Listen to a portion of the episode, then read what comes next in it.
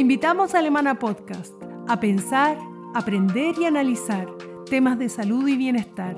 Conversaremos con especialistas de nuestra clínica sobre variados temas, todos interesantes y contingentes. Acompáñanos, acompáñanos en este espacio creado especialmente para ti. Hola, soy Solange Nuch, psicóloga clínica. Trabajo en el Departamento de Psiquiatría y en la unidad de enlace de Clínica Alemana. Bienvenidos a este nuevo podcast de Clínica Alemana. Seguimos en nuestro ciclo de charlas de salud mental con temas necesarios y útiles para ustedes. En el día de hoy hablaremos sobre trastornos de ansiedad y la mejor manera de abordarlos. Para tratar este tema nos acompaña el doctor Rolando Castillo, psiquiatra de la Universidad de Chile, doctor en ciencias médicas de la misma universidad. Hola Rolando, ¿cómo estás? Hola Solange, muy bien, muchas gracias por la invitación. Qué bueno. Rolando, qué bueno tenerte aquí. Para comenzar, quisiera preguntarte lo siguiente. En, en el mundo, los trastornos de ansiedad en general son los trastornos que se ubican dentro de los más prevalentes. ¿Ya? Y en Chile, de acuerdo a un estudio clásico del doctor Benjamín Vicente, son los trastornos de mayor prevalencia a nivel país. ¿Crees tú que existe algún factor en nuestra cultura que fomente la aparición de estos desórdenes? Y especialmente, ¿crees tú que existe en Chile algunas variables que puedan explicar esto? Sí, eh, muchas gracias por la pregunta. A ver, Solange, eh, efectivamente los trastornos de ansiedad son súper frecuentes. Eh, se estima que alrededor del 15% de la población general en el mundo y también más o menos en Chile presenta algunos de estos trastornos. Y se piensa que, que, la ansiedad como una buena emoción adaptativa frente al peligro, frente al estrés, frente a la novedad, aparece con mayor frecuencia en ambientes en los cuales hay un desequilibrio, digamos, entre la capacidad del rendimiento y de los desafíos que nos exige el ambiente. Y en ese mismo contexto se sabe que eh, desde el punto de vista clínico, más de investigación, hay cosas como obviamente que el estrés académico laboral eh, hacen que uno tenga mayores eh, síntomas ansiosos. a nivel de infancia, el haber tenido una infancia adversa, se sabe que modula de manera negativa el circuito también del estrés y la ansiedad. Eh, y yo creo que también hay un tema de estigma profundo a la salud mental que, facilita el que uno esté eh, también posponiéndose mucho antes de consultar.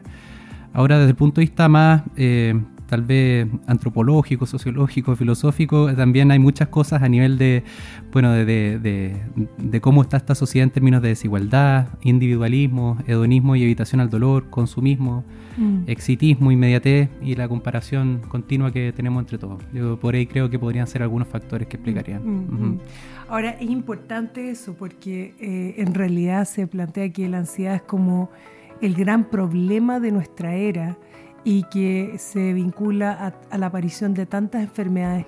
Eh, Rolando, cuéntanos un poquito a grandes rasgos, ¿cuáles son las diferencias entre la ansiedad normal y la ansiedad patológica? Sí, a ver, eh, bueno, la, ansiedad es una, eh, es una emoción que es normal, todos la tenemos y la hemos tenido porque nos ha servido para sobrevivir, digamos, a lo largo de la existencia del ser humano y, y de bueno, nuestros antecesores, eh, otros animales, eh, también presentan este, este, esta emoción básica. Eh, y por lo tanto se, sabe de que es necesario tener un poquito de ansiedad para poder rendir en las cosas de la vida cotidiana. Por ejemplo, ponerse ansioso antes de una prueba es normal y esperable para poder movilizar recursos y sacar el estudio adelante. Por ejemplo, Rolando, yo recuerdo haber visto algunos pacientes que tenían mucha ansiedad de exposición y entonces de repente me decían, siento mi corazón que late más fuerte, siento que estoy muy, muy agitado, en fin. Y muchas veces, y yo creo que eso se puede entender como una excitación que está al servicio también del contagiar a tu público, de encenderlo, de prenderlo y que también eh, aparecer así como una conducta un poco indiferente, como que todo te da lo mismo no, no llega de la misma manera tu mensaje. Es decir, realmente puede tener un valor positivo la ansiedad en algunas circunstancias. Sí, sin duda que sí, sin duda que sí. Por eso yo creo que lo primero es entender que una ansiedad que moviliza recursos, que nos ayuda a sacar adelante un desafío, que, que estimula. Que, que, estimula, que es proporcional a lo que me está ocurriendo, digamos, y que no me detiene ni me paraliza, es algo que uno espera que aparezca, que es normal, ¿cierto? en contraposición con una ansiedad que eh, podría tener eh, características de, más, de ser más aleatoria en su aparición, es decir, sin que tengan un gran desafío que me ponga ansioso o que la intensidad o duración sea desproporcionada de manera tal de que nos paraliza y nos desfuncionaliza respecto a lo que queremos hacer. Por ahí son las grandes diferencias entre una ansiedad más bien eh, normal, adaptativa y una desadaptativa, ¿no? Claro, te bloquea, te, congela. Exacto. Oye, y, otra cosa, cuéntanos un poquitito se plantea que la ansiedad patológica está asociada a la aparición de enfermedades, de otras enfermedades. Claro. ¿Cuáles son esas enfermedades, eh, Rolando? Sí, a ver, la, ansiedad eh, como síntoma clínico ahora, no como emoción básica, eh, se sabe que eh, es síntoma y al mismo tiempo un factor de riesgo de descompensación de muchas enfermedades.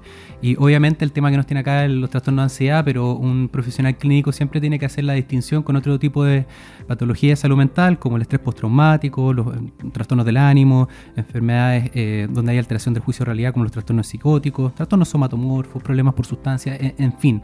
En general, la gran mayoría eh, de los trastornos de salud mental existe ansiedad eh, como síntoma ya sea primario o secundario. Eh, por lo tanto es bueno que un profesional ayude a distinguir desde dónde viene esa ansiedad.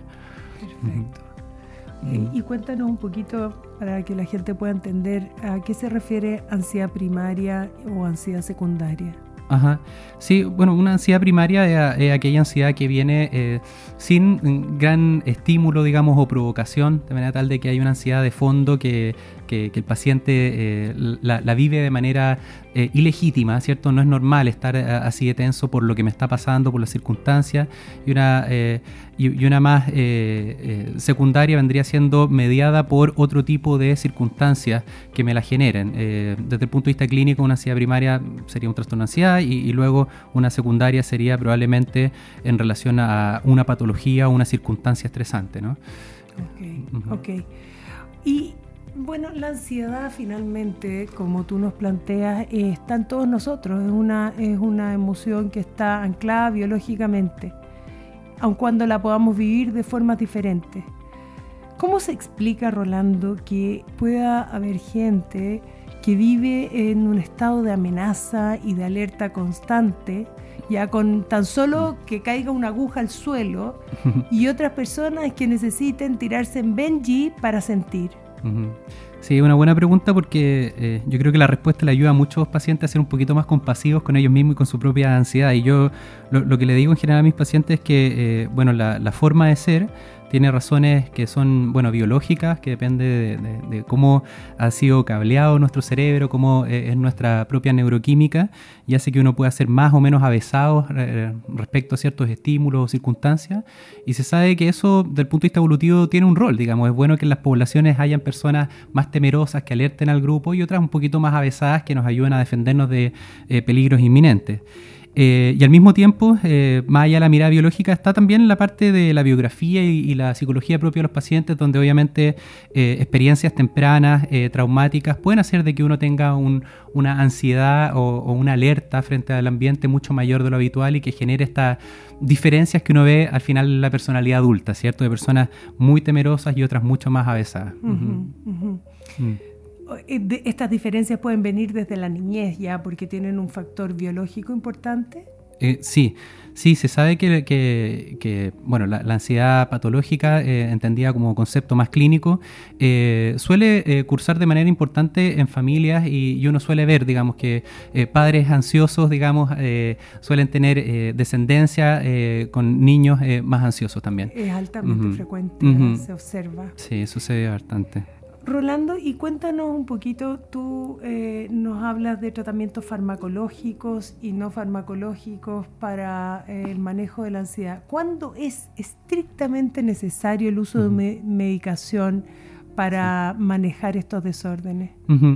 A ver, bueno, yo diría tres cosas, digamos. Lo primero, en general, la, ansiedad como fenómeno eh, emocional normal no, no, requiere tratamiento, eh, siempre estamos hablando de una eh, ansiedad patológica y dentro de las ansiedades patológicas yo diría que dentro de dos circunstancias. La primera es cuando realmente es en extremo severa e invalidante, de manera tal de que de entrada podría ayudar una medicación en concomitancia a otro tipo de, digamos, intervenciones no farmacológicas como terapia y medidas ambientales.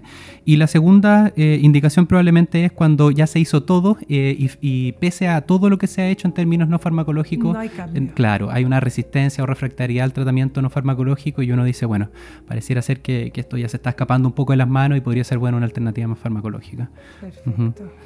Cuéntanos, ¿cuál es la mejor forma de realmente abordar y tratar la ansiedad? ¿Y cuáles dirías tú que son las que no deben utilizarse y que a veces las personas lamentablemente las ocupan. Sí, a ver, eh, una vez que ya la ansiedad es, clínicamente significativa, ¿cierto? De esta ansiedad patológica que mencionábamos recién, eh, uno sabe que hay formas más adaptativas y, menos adaptativas de poder enfrentarla y obviamente las formas más eh, sanas son el hacer deporte, el eh, compartir las experiencias, pedir ayuda profesional, eh, tener buenos hábitos de sueño, alimentación, eh, no consumir drogas ni sustancias, particularmente el alcohol, que es algo que ha estado en aumento, digamos, en las consultas en relación a los síntomas de la pandemia. etcétera, es decir, cosas que nos puedan, digamos, restar funciones o, generar otro problema en el largo plazo, ¿no? Ahora, y la gente en general refiere que siente alivio al beber. ¿Qué, les podríamos decir? Sí, que, que, la verdad es que una arma de doble filo, que efectivamente el alcohol tiene un efecto inhibitorio, pero eh, el precio a pagar, digamos, por esa mejoría transitoria es muy alto, eh, porque se genera un daño eh, a nivel corporal, un riesgo de dependencia y para qué hablar de todos los problemas psicosociales que puede haber secundarios, ¿cierto? Violencia, accidentes, etcétera. O sea, ahí puede haber un problema grande si es que uno lo aborda de esa manera. Excelente. Sí, claro, en vez de ser finalmente una solución, agrega un nuevo problema. Ahora, este a ver, la ansiedad y el estrés se van a quedar con nosotros y van a acompañarnos durante la vida. Y ya sabemos que hay modos de cuidarnos, de ayudarnos y de elegir en conciencia eh, un mejor, una mejor manera de vivir. Eh, es decir, hay una parte de la prevención que es nuestra responsabilidad, que está en nuestras manos. ¿Crees tú que existe una tendencia en la gente a desplazar esta responsabilidad en la medicación o en los tratamientos médicos? Sí, sí, yo creo que, esa es una excelente pregunta porque va al fondo del asunto. Cuando uno habla de cualquier patología de salud mental, uno habla de los factores que están predisponiendo a que esta patología sea eh, más disfuncional y luego hay factores gatillantes que hacen que esta patología se descompense. Por ejemplo, eh, el diabético que, obviamente no hace deporte o tiene una mala dieta, eh, le va a ir muy mal en su tratamiento, al igual que si es que está muy estresado o se está saliendo continuamente eh, de su dieta según lo establecido por el profesional. Acá con la ansiedad pasa lo mismo. Entonces se sabe que estilos de vida poco saludables, donde prima el estrés, donde hay pocos factores protectores, como hablábamos recién, pueden aumentar el riesgo de tener una ansiedad patológica eh, recurrente y disfuncionalizante, de manera tal de que la recomendación ahí es siempre, si es que uno siente que lo ha hecho todo y que eh, no ha llegado a puerto con las soluciones, hablar con un profesional de salud mental, a explorar cuáles son los factores que están atrás, cuáles son los gatillantes. Eh, tomar decisiones en relación a eso y ver si es que uno está realmente disponible a hacer un cambio en sus vidas, ¿no? Eh, por, un, por un estilo de vida eh, más sano eh, y más equilibrado.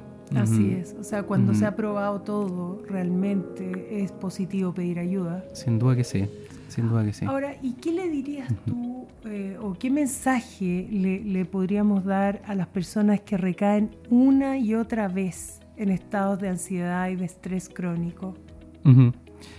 Sí, bueno, que, que, se miren, eh, que, hagan esta ponderación de, las cosas que les está generando un nivel de ansiedad importante. Eh, si es que no lo saben, que lo conversen para poder encontrar esos factores que están detrás de su ansiedad. Eh, y finalmente pedir ayuda a sus seres queridos eh, o a algún profesional para poder movilizar el cambio y poder manejar de mejor manera los síntomas que están teniendo.